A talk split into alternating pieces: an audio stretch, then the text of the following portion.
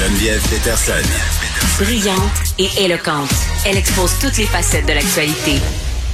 J'imagine que pendant la pandémie, on s'est davantage, pour des raisons fort malheureuses, intéressé aux sort des personnes âgées. On a entendu des mots peut-être pour la première fois, le gériatrie, gériatrie sociale. Et bon, euh, ce concept de gériatrie sociale qui est revenu à plusieurs reprises le suite à ce qui s'était passé dans les institutions, mais aussi euh, ce qui se passait chez nos aînés à domicile.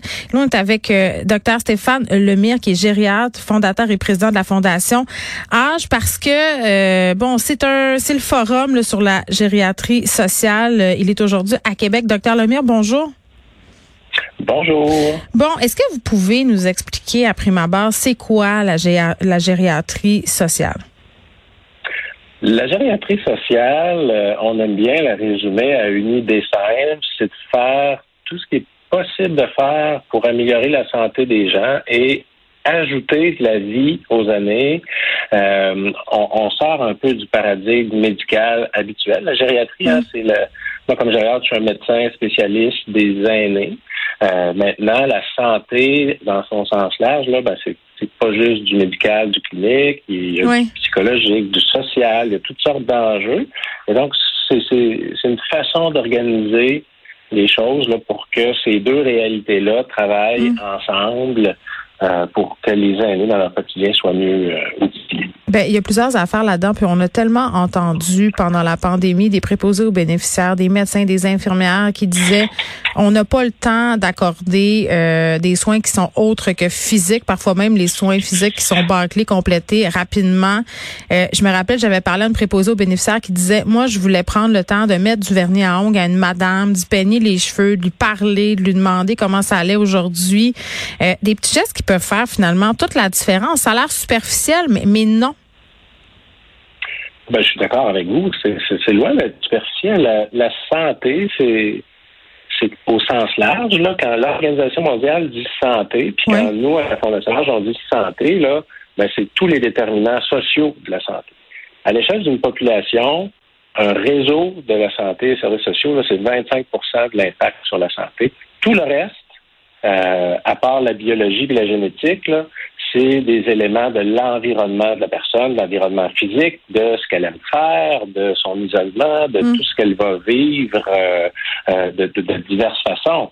Puis, il euh, y a personne qui aime ça être là. que je trouve que votre exemple, il est pas banal, là. C'est, c'est, loin d'être superficiel, là. tu sais, quand, quand, quand on est réduit à être une personne qui reçoit des soins, mm ça, ça, peut déshumaniser. Là. Puis je pense que de vouloir faire ça, vouloir euh, euh, mettre du vernis à ongles, coiffer, euh, etc.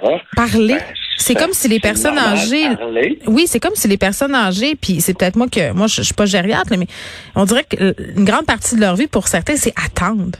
Ils sont dans leur chambre puis ils attendent. Oh oui, on, entend ça beaucoup, puis c'est quand même déplorable parce que cette espèce de solitude-là, ce manque de sens-là, ça a un impact très défavorable sur la santé. Euh, évidemment, on ne peut pas demander au réseau de la santé de faire toutes ces choses-là. Quand vous dites que c'est superficiel, ben peut-être que de la perspective du réseau de la santé, c'est pas quelque chose qui est mm. essentiel. On a un régime d'assurance maladie universelle.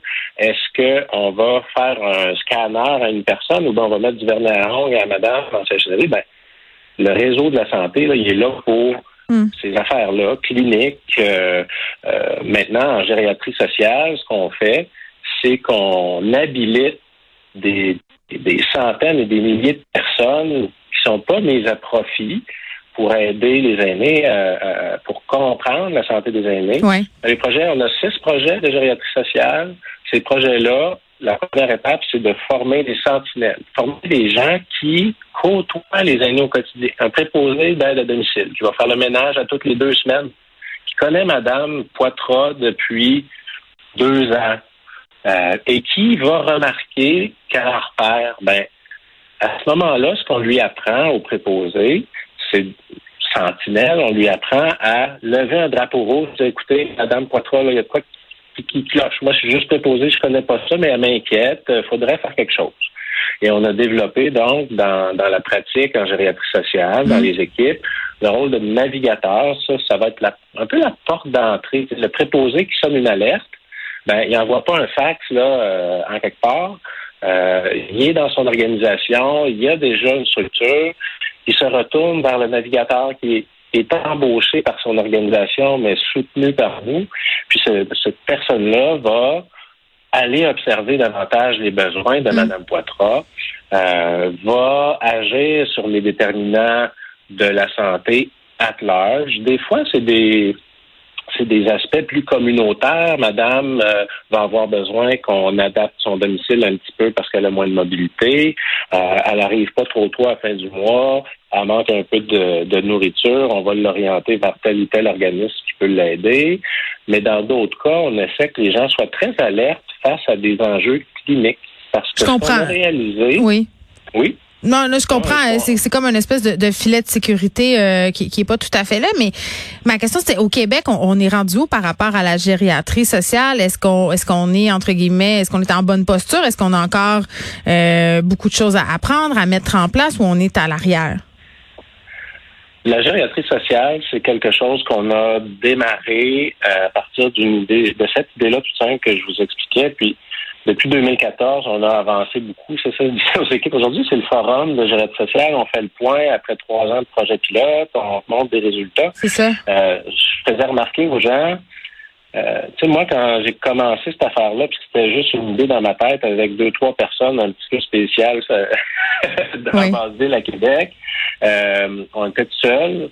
Puis là, je réalise avec ce troisième forum-là que, premièrement, c'est pas une idée que j'ai eue, c'est une idée qui s'est construite au fil des années, une idée qui a tenu compte des, mm. aspirations des gens, des besoins des communautés, des besoins aussi des professionnels. Puis mm. on, a amené ça où on en est aujourd'hui.